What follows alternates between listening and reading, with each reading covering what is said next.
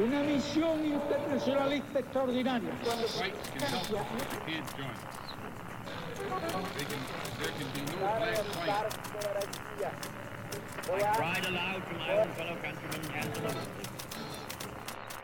Sua rádio da história.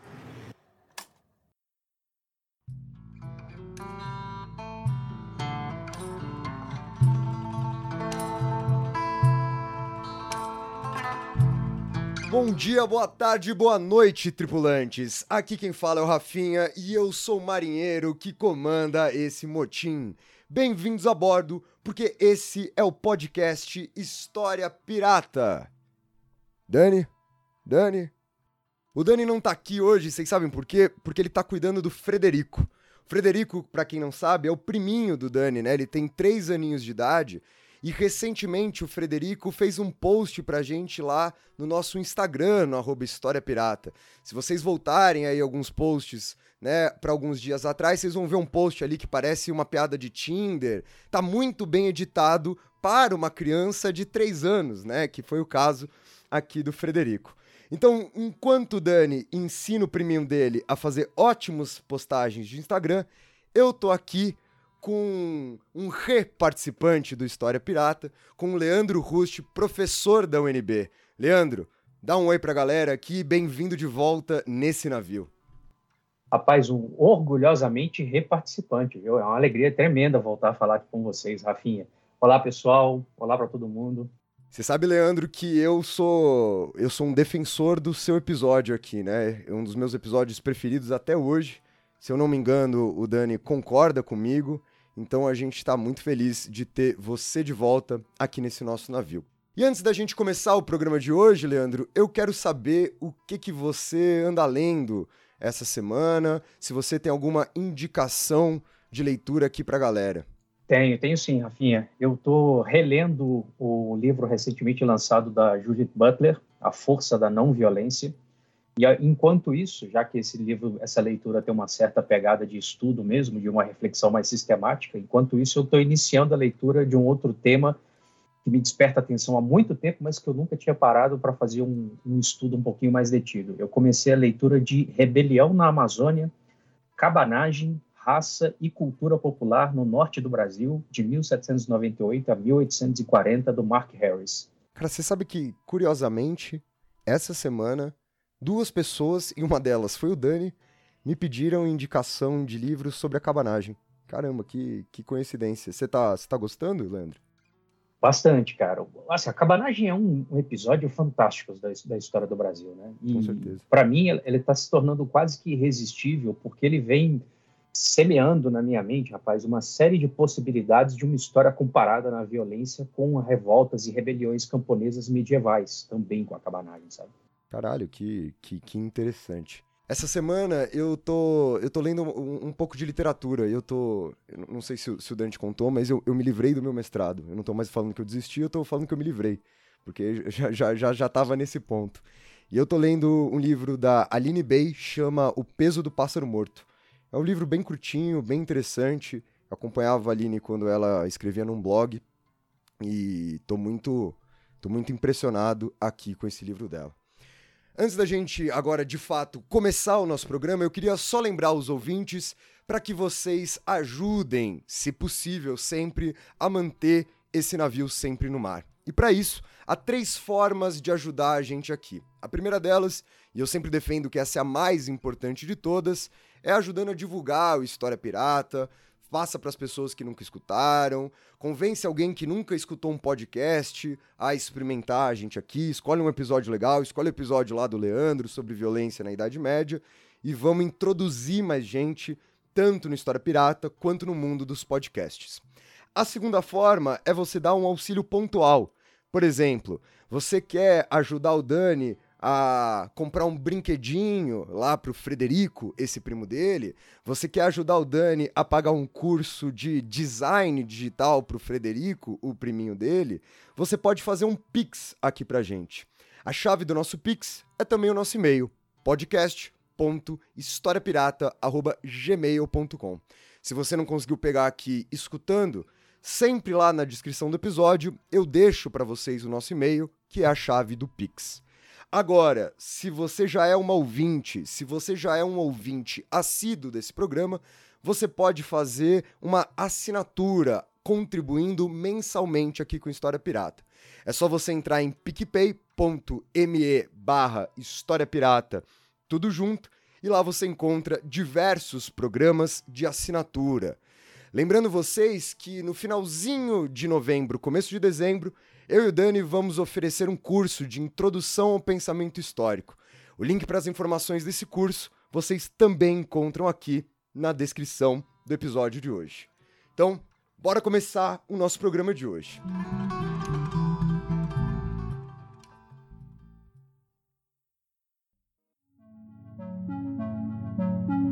Hoje o Leandro veio aqui no História Pirata para falar um pouco sobre o novo livro dele, então a gente vai, a partir do livro dele, fazer uma conversa aqui, eu e o Leandro, sem um roteiro pré-definido, mas para a gente justamente poder discutir, questionar um pouco o grande tema do livro dele, que são as narrativas de violência na Idade Média, usando ali os vikings muitas vezes como um mote para essa discussão.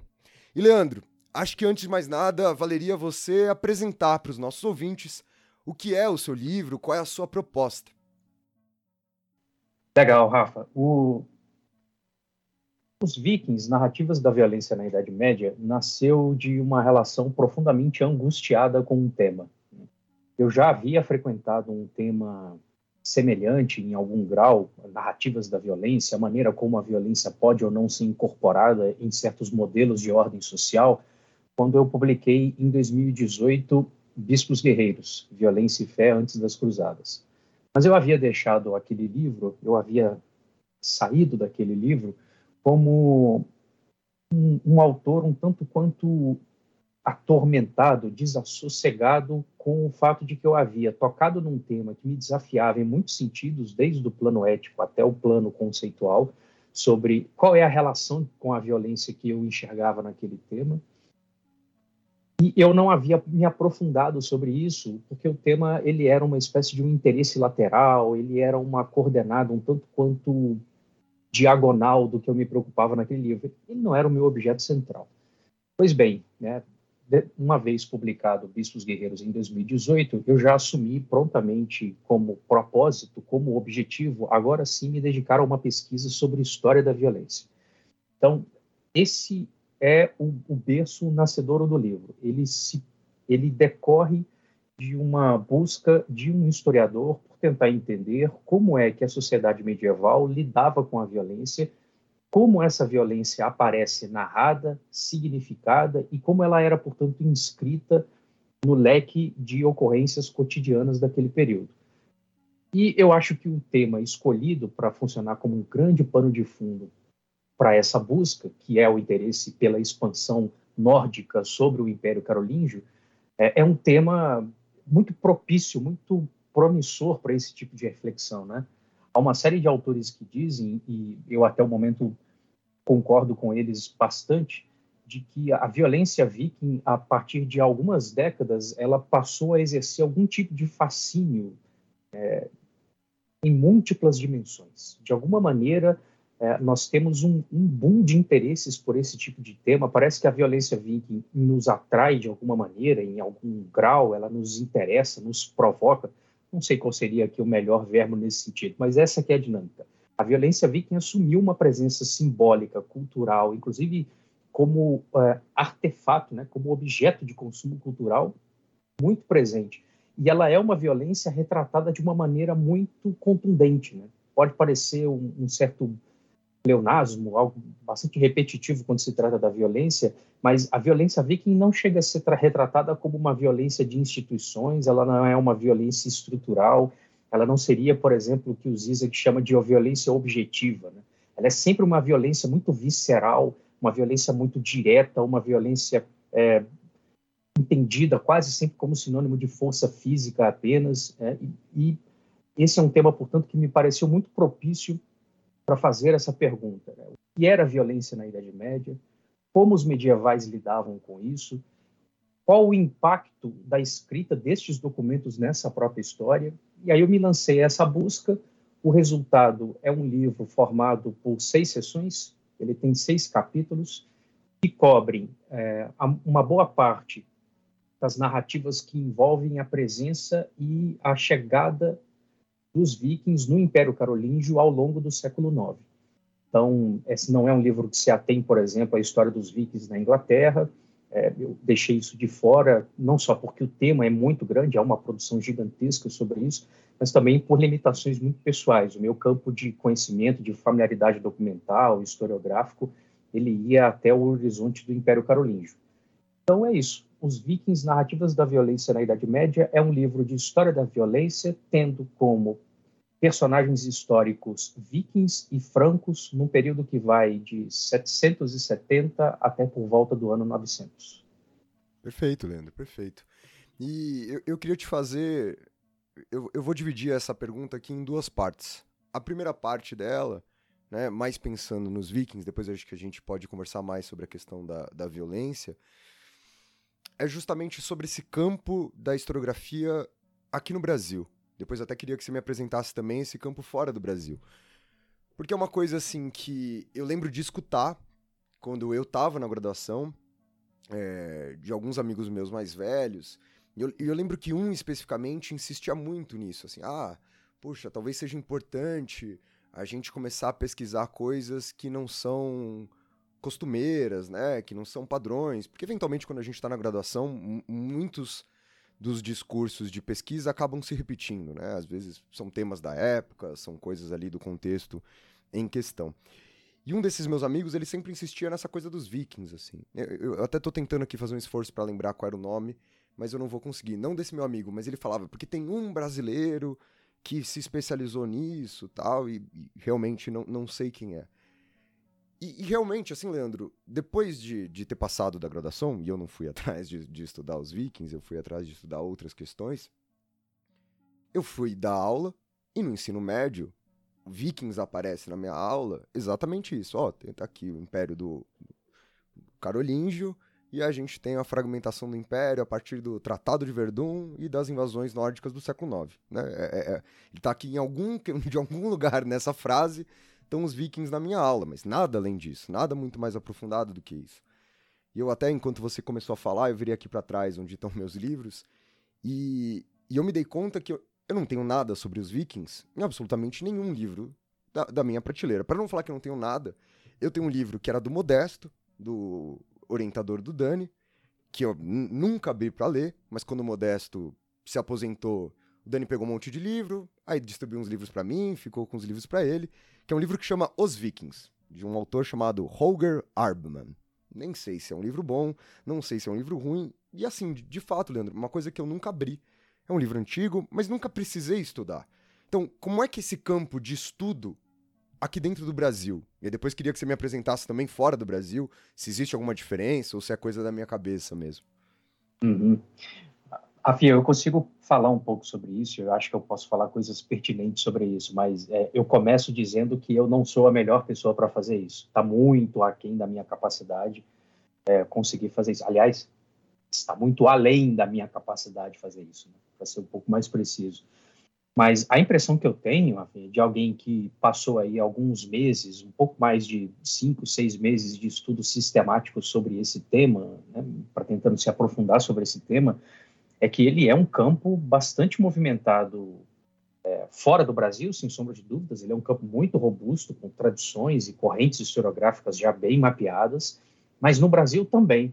Né? Eu acho que é, talvez é, os Vikings, Narrativas da Violência na Idade Média, fossem um livro que pudesse ser percebido, ser incorporado como um livro de história nórdica ou história dos Vikings, se ele tivesse lançado há 20 anos atrás. Talvez em 2001, talvez mesmo em 1999, alguma coisa assim. Mas hoje fica muito claro que ele cumpre um papel de um interesse que perpassa a história dos vikings, com um objetivo específico, que é a história da violência, enquanto que o estudo propriamente dos vikings conta com muitas iniciativas. Né? Nós temos laboratórios fundados no país já que, que se dedicam especificamente ao estudo da, da escandinavística e, e de estudos vikings. Nós temos publicações de peso sobre isso, dicionários temáticos, por exemplo, o Dicionário da Cultura Viking foi lançado pelo Johnny Lang, aliás, dois dicionários de história, inclusive, já há bastante tempo. É, nós temos é, cada vez mais um número muito expressivo de é, mestrandos e, e doutorandos. Né? Nós temos teses que foram é, redigidas por pesquisadores brasileiros e que estão sendo publicadas lá fora, em inglês, por diferentes universidades. Eu sei, por exemplo, que recentemente a tese de um colega é, da Universidade Estadual de Londrina, o Lucas Gribowski, foi publicada pela Universidade da, de Amsterdã. Então, é, há um campo bastante intenso, né? há um grau já de especialização na produção de conhecimento histórico sobre culturas nórdicas em diferentes pontos. Né? A UF, a Universidade Federal Fluminense, é um outro centro bastante expressivo de produção nesse sentido. É, eu diria que nas últimas duas décadas, três décadas, o estudo de vikings no Brasil, o estudo acadêmico de vikings e culturas nórdicas, a escandinavística brasileira se tornou um campo bastante movimentado, com muita produção, né, com já tendo atingido aí um patamar de publicações bastante significativo. Fora do país, então, aí a gente está falando de campos de de pesquisa consolidados numa estrutura secular. Já nós temos centros de pesquisa que tomam corpo já em, na segunda metade do século XIX, passagem para o século XX. Ele é um campo muito muito intenso, né?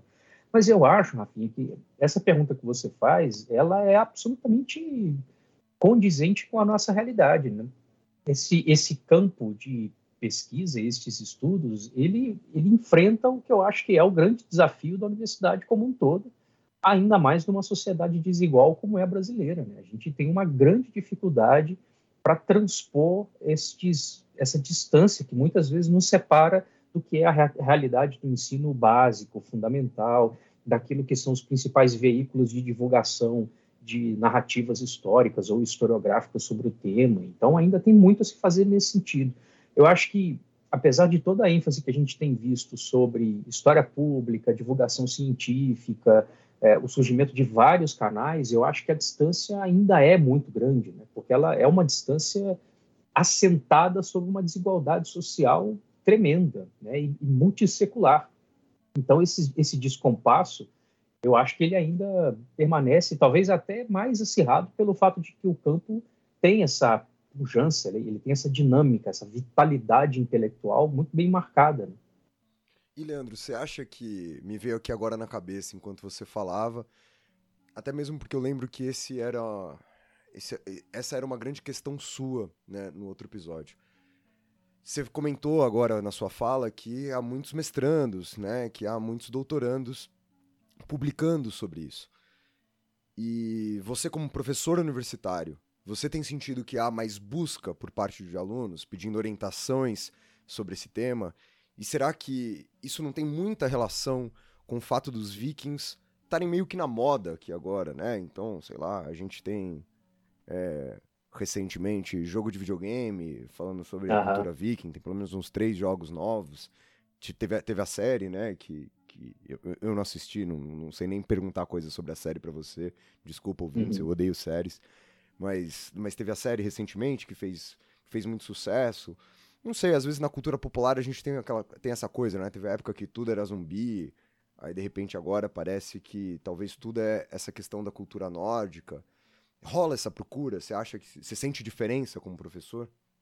Eu acho que sim, eu acho que acho que é bastante sensível. Eu te diria até que eu tenho a impressão de que é uma conexão quase que direta entre essas escaladas, essas espirais de, de produção da indústria do entretenimento, então de séries, de jogos e assim por diante, com o interesse que vai se difundindo, geralmente em segmentos de classe média, classe média alta, né, e na busca do, pelo tema nesse sentido. Então, muitas vezes, o interesse acadêmico pelo tema, ele tem como a, a fagulha que o alimenta ali um tipo de identificação pessoal que muitas vezes é semeada, muitas vezes é, é colocada em cena com isso, né? É, a gente tende muitas vezes a imaginar ah, que existem algumas fronteiras muito drásticas entre a cultura científica e a cultura de massa, por exemplo, a cultura do entretenimento, mas o fato é que estas nossas preferências, essa como dizia o, o, bom e velho Pierre Bourdieu, a construção social do gosto afeta também a produção do interesse e até mesmo da busca acadêmica, né? Então, mas, mas aí eu comecei falando que esse era, essa era uma questão sua no outro episódio, que era justamente para emendar nisso aqui, Leandro. Quando você decide, e eu lembro de você ter falado isso, né? Me corrija se eu estiver errado, então. Tô falando aqui de cabeça. Quando você decide pensar a violência na Idade Média, eu acho que você aqui está deixando claro que os vikings são ponto para essa discussão, que no final das contas esse é o grande centro da sua discussão. Eu lembro de você falando como isso era uma questão importante é, para uma questão atual, que você queria trabalhar o conceito de violência na Idade Média para ajudar até mesmo a romper né, essa visão do que a gente tem principalmente de movimentos à direita sobre o passado medieval, de que, ou seja, você usa né, um estudo de algo do passado para dialogar com o presente. E eu lembro de da época da faculdade é, muitas das vontades de pesquisas buscavam soluções do presente. Então, quero estudar escravidão, quero estudar ditadura, quero estudar coisas que de alguma forma dialogavam com a nossa contemporaneidade. Essa pesquisa sobre os vikings, ela fica muito não é, numa linha tênue desse processo. Porque me parece que, com certeza, existem muitos jovens que correspondem a essa massa ideológica direita, que querem estudar os vikings numa admiração cultural, de endeusamento, e aí até a gente pode pensar isso num sentido metodológico, de que história é essa, né? Que você está simplesmente uhum. tentando reproduzir figuras e em fazer uhum. um campo de trabalho como esse que você está propondo, que vai num caminho muito diferente, né? Então, uhum. isso também você acha que acontece entre os alunos e alunas, assim? De, de ter uma galera que quer estudar o viking porque queria ser o viking, que quer estudar o viking porque tem ah. essa idealização cultural. Eu acho que sim, eu acho que sim, Rafael. É, não acho que isso seja um traço só dos nossos públicos de, de alunos ou de interessados, de iniciantes, para colocar nesses termos, né? É, eu acho que há uma certa recorrência no ambiente acadêmico brasileiro a premissa de que o interesse científico por um objeto decorre de uma identificação com esse objeto. É, então, assim, eu, eu, enfrentei isso várias vezes, em, em, em, diversas circunstâncias, desde a pura e simples sociabilidade acadêmica, de quando você conhece um colega pela primeira vez, ou até em eventos acadêmicos, com o fato, por exemplo, de que eu estudo papado também. Né? Então, assim, muitas vezes, simplesmente dizer isso, que eu tenho como objeto papado entre os séculos X e o, e o século XII, eu não duvidaria que muita gente já parta disso e deduza a informação de que eu sou católico, só para deixar claro, eu não sou, é de que isso tem uma identificação com o objeto. A identificação muitas vezes pode ser num sentido, às vezes, de, de hasteamento do objeto como um tema. Né? Então, se você não é um católico e estuda comprometido com a instituição, é porque você é necessariamente um detrator dessa instituição. Né? Eu acho que o interesse sobre vikings, por exemplo, não vai fugir a esse escopo identitário, porque esse escopo identitário não é prerrogativa de um tema, ele está incrustado é, em grande medida em nas formas de funcionamento da cultura acadêmica, né? Assim, é, frequentemente a gente a gente semeia, a gente a gente cultiva uma atmosfera que encoraja esse tipo de lógica, de que você enxerga valor histórico num objeto porque algo naquele objeto mantém uma relação especular com você. Eu acho essa premissa muito problemática. Né? Não que, bom, então qual é a saída sobre isso? A gente vai começar agora a fazer uma apologia à neutralidade, a gente vai começar a vestir aqui formas de um certo neopositivismo, cultivar a ideia de uma imparcialidade acadêmica. Não, a saída não é essa. Mas eu acho que a gente precisaria, de alguma maneira, trazer à tona esses interesses para que esses interesses fizessem parte do que pode ser o objeto de análise da própria escolha acadêmica. Isso é importante não é simplesmente você aderir a um objeto, é você fazer um, um exercício de autorreflexão muitas vezes a gente faz o exercício de autorreflexão como uma crítica historiográfica, né? percebendo que nós somos parte dessas tendências historiográficas. Né? No meu caso, por exemplo, eu faço isso o tempo todo. Aliás, eu acho que eu. Não sei se eu consegui, eu ia dizer que consegui, mas talvez seja meio pretensioso da minha parte. Eu me esforcei ao máximo para colocar esse exercício de autorreflexão, de desnudamento intelectual, mais nesse livro do que eu até fiz em outros. Porque os vikings, Narrativas da Violência na Idade Média, começa com uma epígrafe que, de, que deixa muito claro o fato de que essa é uma leitura de um historiador engajado. Não me tomem como um historiador imparcial, como um historiador neutro, um historiador que apenas quer trazer a verdade do passado. Eu sou um historiador engajado. Esse livro foi pensado como uma forma de levar os leitores a refletirem sobre a possibilidade de uma atitude não violenta na, em relação à sociedade. Então, eu, eu, eu tenho uma, a imagem de que os vikings nascem de uma angústia genuinamente brasileira. É, é, é, é muito autêntico nós nos perguntarmos como é possível que uma sociedade normalize, rotinize práticas, formas de funcionamento, é, certas. Usar uma expressão do Darcy Ribeiro que eu tenho usado com alguma frequência, mas eu acho que ela é de fato belíssima. Como é possível que uma sociedade funcione como um grande moinho de gastar gente? Assim, é, é, eu fiz esse livro porque esse livro me colocava diretamente com um tema que é apresentado assim. Volta àquela caracterização o fato de que, bom, primeiro, há, há, muito registro documental sobre a violência viking, mas, sobretudo, o fato de que nós tendemos a olhar para a violência viking como uma violência que era sempre constante, uma violência que era uma espécie de código cultural para aqueles indivíduos, uma violência que, de alguma maneira, estava, por tão difundida naquela sociedade, já estaria até certo ponto naturalizada. Esse é um tema que me ajuda a responder um problema genuinamente brasileiro é, não é só a, a, história do Brasil que pode nos dar boas respostas históricas. É claro, eu não estou dizendo que a nossa história é um espelhamento, é uma continuidade, sabe? Que, que nós vamos pensar então a história medieval como um grande rio que deságua na história do Brasil. Não é isso que eu estou dizendo. Mas muitas vezes, pelo contraste, pela diferença, outras histórias podem nos proporcionar um horizonte antropológico que nos enxergue, que nos permita enxergar a nossa realidade de uma maneira mais abrangente, de uma maneira mais receptiva à complexidade. Tá? Então, esse livro foi escrito movido por cada uma das suas páginas com uma proposição. Né? e tem um posicionamento filosófico por trás disso também, Rafael, que é, eu tô, estou profundamente convencido é, por uma argumentação a respeito da não violência que vai de uma série de autores, desde do Paul Ricoeur, aquela que eu disse que eu já estou relendo, que é a Judith Butler, que trata da seguinte premissa: uma atitude de cultivo da não violência não pode ser sinônimo de mera passividade, não pode ser sinônimo de quietismo, não pode ser sinônimo de é, um, uma atitude demissionária em relação ao convívio, então não pode ser qualquer forma de isolamento, muito pelo contrário uma atitude não violenta, ela precisa de um grau de realismo político e ético muito superior do que a da simples instrumentalização da violência por uma causa.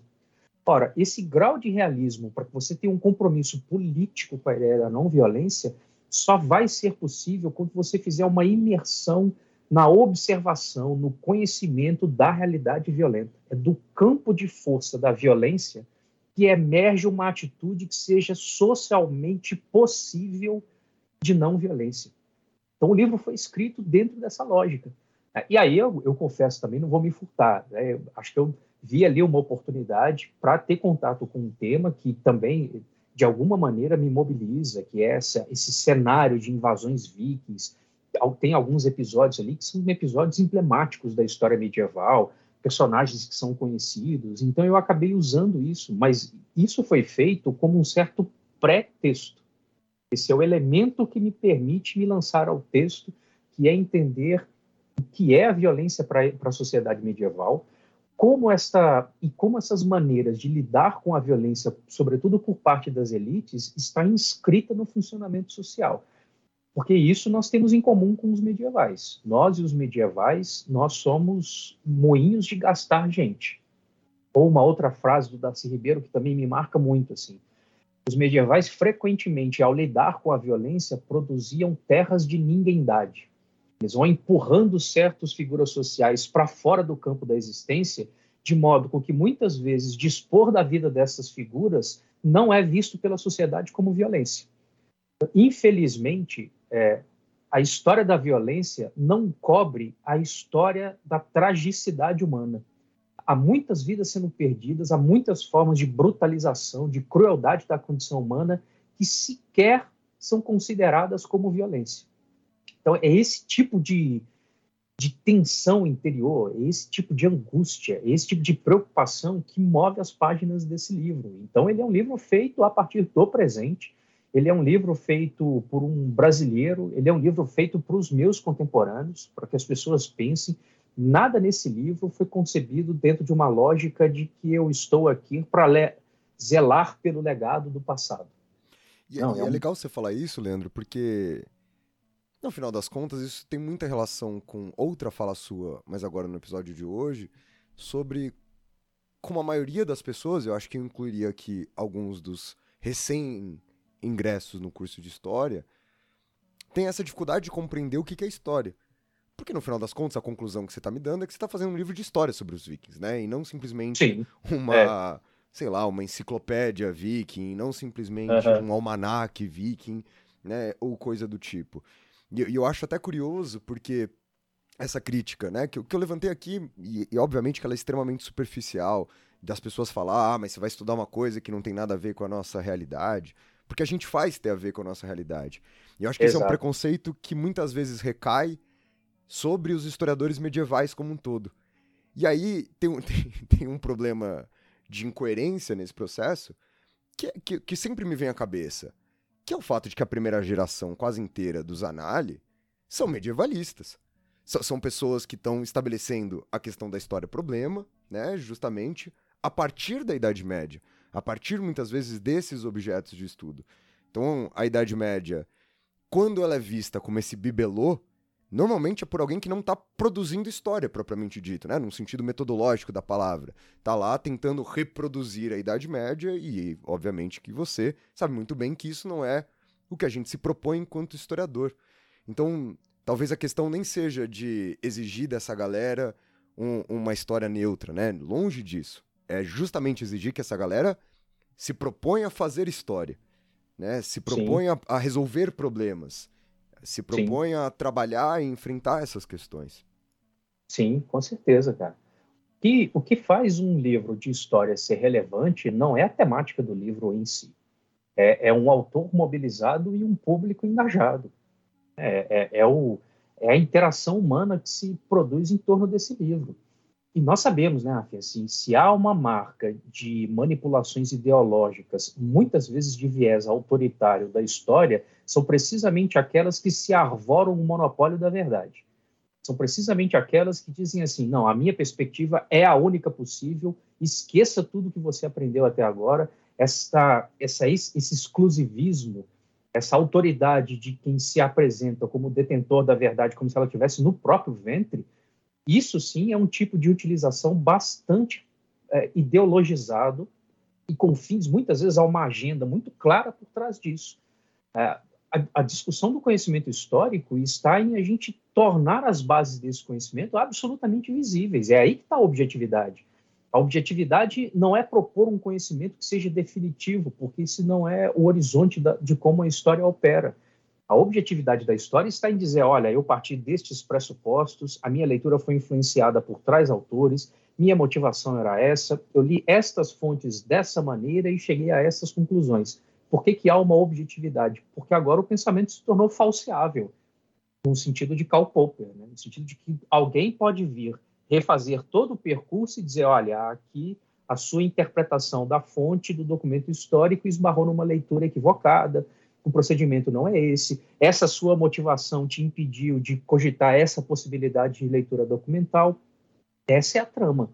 Né? Então, esse tipo de engajamento, é, essa história cada vez mais autoral, é a história que mais propicia a objetividade a história maquinal, a história que se apresenta como isenta, a história que se apresenta como sendo quase que um sacramento da neutralidade, dessa história a gente precisa desconfiar. Essa história tem um claro viés autoritário. Conhecimento científico tende a ser um conhecimento democratizante, porque ele mostra assim, olha, o conhecimento é obra humana. Assim, ele pode ser refeito, ele pode ser discutido, ele pode ser repensado, é, então, eu acho que a discussão passa bastante por aí. Estes temas, eles vão, na medida em que esses temas vão ficando muito em evidência, sobretudo com esse apelo de cultura pop, né, de, de indústria cultural, de séries, e vai se produzindo um gigantesco mercado de consumo em torno disso, colocar este tipo de tema para ser discutido dessa maneira, eu acho que se torna um desafio muito grande.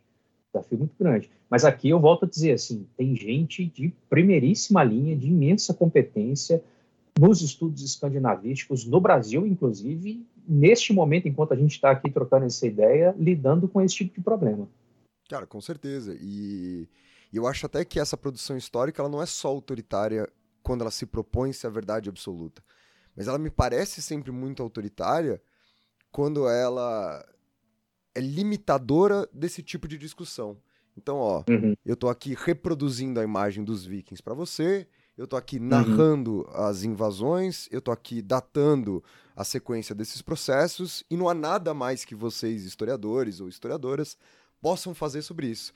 Porque a história está limitada dentro desses fatos, dentro desse desenho, dentro dessa sequência. Então, também há um autoritarismo aqui, né? De que evita Sim. a discussão, de que evita né, as interpretações, de que evitam todos esses processos. E nesse Sim. sentido, Leandro, é, o tema da violência, você citou aqui o Paul Ricoeur, citou a Judith Butler no começo do, do, do episódio, mas pensando isso na Idade Média, tem mais gente fazendo esse trabalho? Tem, tem muita gente. Aí, nesse sentido, até onde eu sei, o campo está mais movimentado fora do Brasil do que dentro.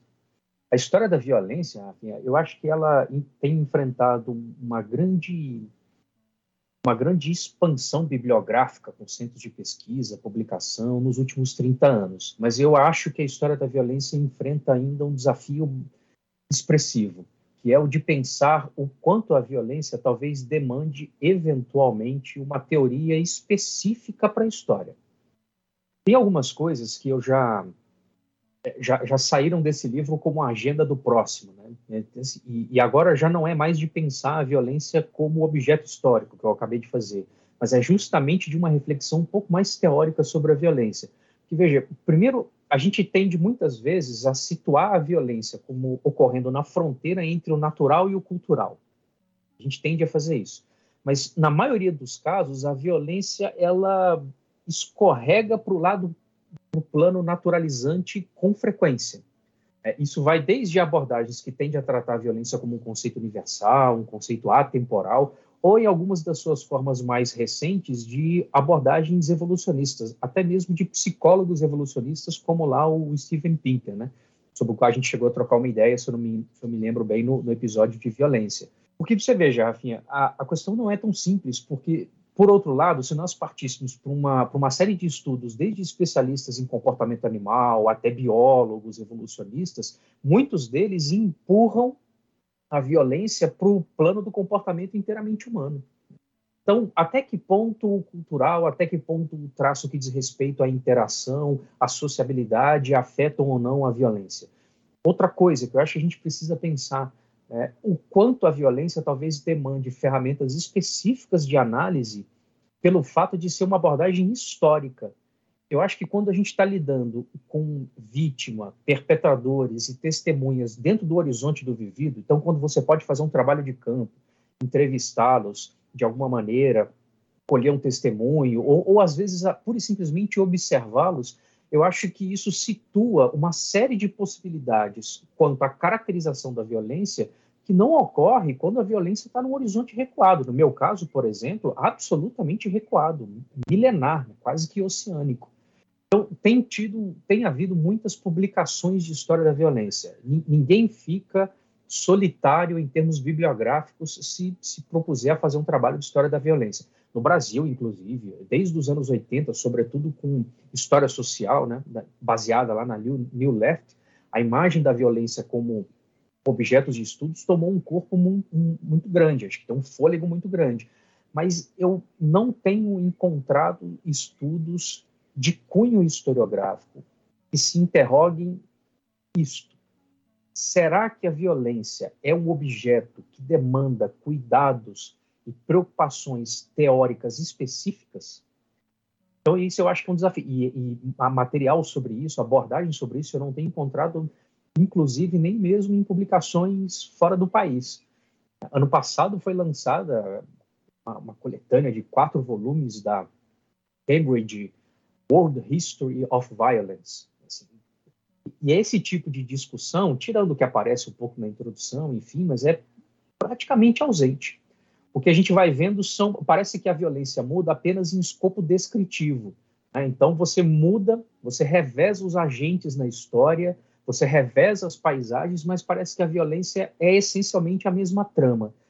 Eu não sei, Ravinha, depois de, desse livro, eu não estou tão seguro disso, sabe? Não sei se a violência é essa constante. Agora, que há uma relação humana com a violência constante na história, tem. Eu não sei se essa relação é a mesma. E, e eu acho que para um historiador, para uma historiadora, eu não acho que seja simplesmente o caso de nós importarmos conceitos que eventualmente a gente usa para estudar o imaginário ou que a gente usa para estudar relações econômicas e aplicá-lo à violência. Eu não sei se funciona. Talvez ontologicamente a, a, a, violência nos apresente desafios bastante significativos. Eu acho que até mesmo, né, tô, tô aqui pensando enquanto você fala, eu acho que até mesmo se a gente consegue definir alguma violência atemporal, né? Me parece que esse, essa é uma parte fundamental desse desafio, né? Uma violência que atravesse os tempos, que atravesse as culturas, que atravesse todos esses processos. Como categoria, né? Sim. Porque é possível escrever uma história da violência, mas até que ponto a categoria não passa ela mesma a uniformizar o fato, sabe? Então, assim, é, não estou dizendo isso porque essa seja uma perspectiva que me convença, muito pelo contrário, eu tenho me inclinado numa direção distinta. Mas ainda assim, a violência parece ser uma categorização de certos traços e comportamentos que se distinguem de outros e que isso possa aparecer em diferentes contextos. Então, como fica? Como é que a gente define essa categoria de modo que ela seja operacionalizável para diferentes contextos, mas que ela, ao mesmo tempo, não perca a capacidade de capturar algo de específico de cada um desses contextos? Eu acho que essas perguntas não são simples, cara. E, Leandro, eu acho que até a gente pode ir caminhando aqui para o fim dessa nossa conversa. E então queria saber como é que você pensa isso no seu livro, né? Como é que você aborda isso no seu livro? É, esse, esse desafio ele aparece de forma mais intensa no penúltimo capítulo do livro. E o penúltimo capítulo ele foi um exercício de viabilizar um compromisso com a síntese histórica mas sem abrir mão da relevância das particularidades, das singularidades de cada período.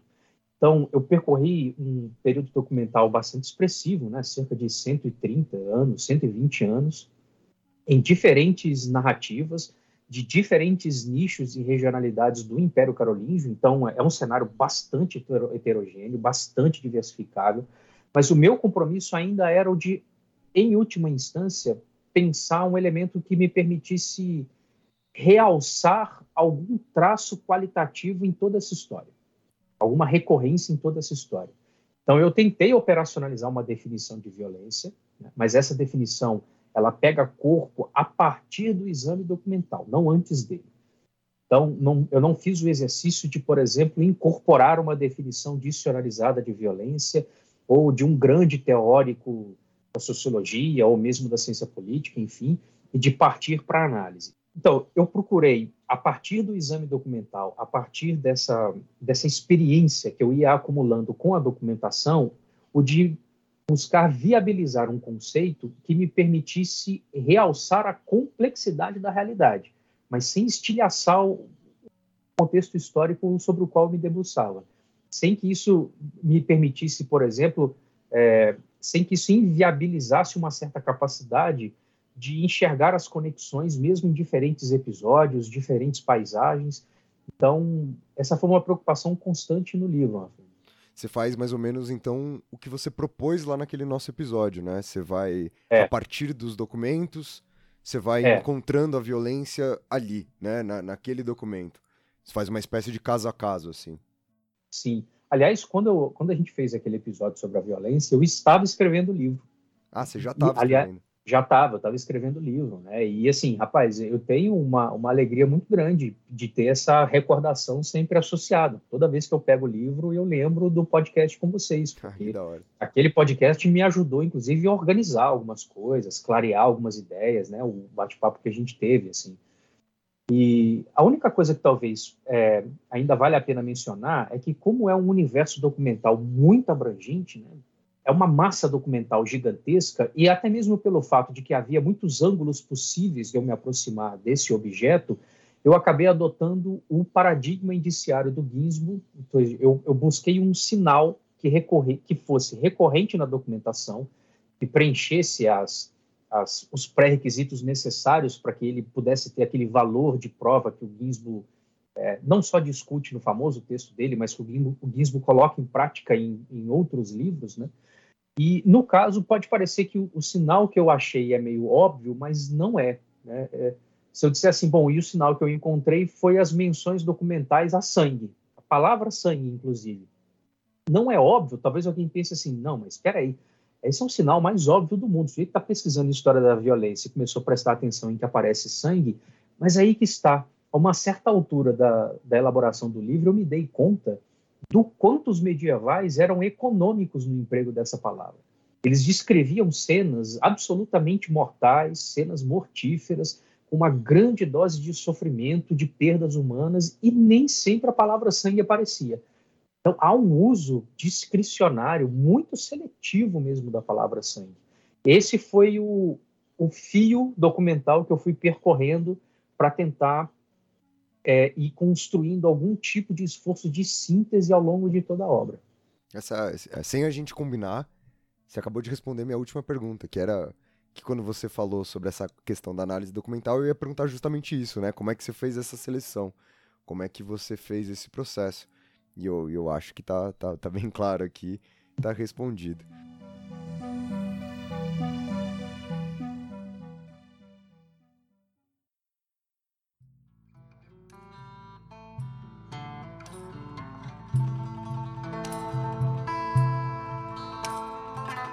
Leandro, mais alguma coisa que você queira adicionar para o pessoal? Não, Rafinha, só agradecer mesmo por esse, por esse retorno aqui. É sempre um barato, cara. É sempre uma satisfação e deixar aqui o meu abraço para todo mundo que tirou um tempinho aí para nos ouvir nessa prosa. Fala para o pessoal onde eles encontram o seu livro, qual é o melhor caminho para você. Né? A gente defende aqui os autores, qual é o melhor caminho do pessoal para você, para eles poderem comprar o livro. Rapaz, o livro está com uma distribuição bem eficiente pela editora Vozes, né? Então tem o próprio site da livraria Vozes, mas ele está à venda em todas as livrarias. Então, sites comerciais como Amazon, Saraiva, Livraria Cultura, eu imagino que seja fácil de encontrá-lo. Fechado. Eu vou deixar um, link aqui também na descrição do episódio de hoje, para quem quiser ir direto e poder comprar o livro do Leandro. Leandro, mais uma vez, muito obrigado pela sua participação. Saiba que você está sempre convidado aqui para participar com a gente. É isso. Muito obrigado por quem escutou o programa de hoje até aqui. Não esqueçam de ir lá no nosso Instagram, no arroba História Pirata, para dar sequência nessa conversa. Quem leu o livro do Leandro vai lá falar com a gente, a gente dá uma continuidade nessa conversa. É isso. Tamo junto e até o próximo programa.